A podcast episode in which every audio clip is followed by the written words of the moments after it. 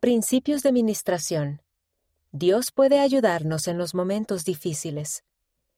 Y podremos utilizar lo que aprendamos de nuestras pruebas para ayudar a los demás.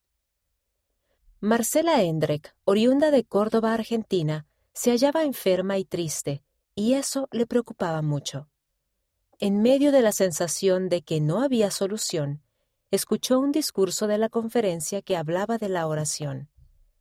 La idea de orar de modo ferviente en cuanto a sus problemas le llegó directamente al corazón. Marcela comenzó a orar con regularidad para pedir alivio. Orar le brindaba paz y consuelo, a pesar de que su salud no mejoraba. De hecho, su afección empeoró hasta que ya no pudo trabajar. Ahora tenía el estrés adicional de no poder pagar los gastos médicos. Por necesidad, comenzó a investigar cómo podría afrontar sus problemas de salud de alguna otra manera. Se sintió inspirada a centrarse en cambiar algunos hábitos de alimentación y se sorprendió de lo mucho que aquello ayudó. Su recuperación fue tan impresionante que comenzó a estudiar nutrición a fondo. Tiempo después, conoció a una joven llamada Evelyn que se hallaba en las mismas condiciones en las que Marcela se había hallado, enferma, triste y desesperada por recibir respuestas. Marcela se vio reflejada en su nueva amiga y compartió parte de lo que había estado aprendiendo sobre nutrición y cómo elegir alimentos.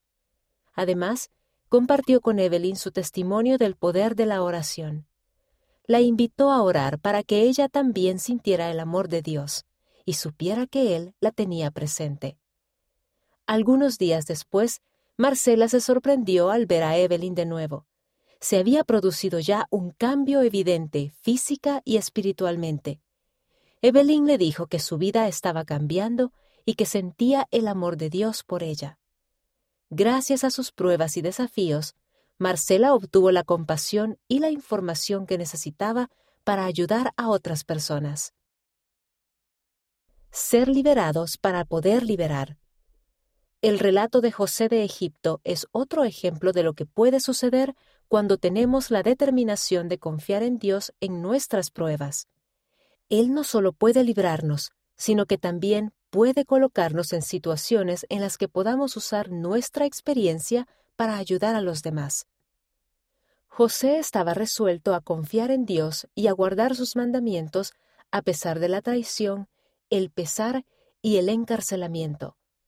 Debido a su fe en Dios y a su disposición a sobrellevar sus pruebas con paciencia y sin resentimiento, Jehová estaba con José y lo colocó en una situación en la que pudo bendecir a muchas personas. Principios a considerar. Al considerar sus oportunidades de ministrar a otras personas, piense en estos principios que se ilustran en los relatos. Nuestras dificultades pueden ser bendiciones si oramos siempre y somos creyentes al experimentar desafíos. El Padre Celestial puede tornarlos para nuestro bien. Nuestros desafíos pueden prepararnos. Si somos mansos en las pruebas, Dios puede utilizar nuestras experiencias para enseñarnos y cambiarnos. Nuestros desafíos pueden convertirse en oportunidades para ministrar. Si estamos dispuestos a confiar en Él, el Padre Celestial nos colocará en situaciones en las que podremos utilizar lo que hayamos aprendido en nuestras experiencias para ayudar a los demás. ¿qué podemos hacer nosotros? Ore para saber de qué modo sus experiencias pueden ayudarlo a bendecir a quienes usted ministra. Luego tienda la mano para ayudar. Descubra más. Sepa cómo nos ve Dios y cómo nosotros podemos ver mejor a los demás. Lea Ojos para Ver, por la hermana Michelle D. Craig. Liaona, noviembre de 2020, páginas 15 a 17. Medite en cómo sería si Jesús visitara su barrio, rama u hogar y lo que Él espera que hagamos los unos por los otros. Lea Dios entre nosotros, por el elder Dieter F. Uchtdorf. Liaona, mayo de 2021, páginas 8 a 11. Estudie Alma capítulo 36, versículos 24 al 27, para aprender sobre el hermoso ejemplo de servicio y de fe de alma después de pruebas difíciles.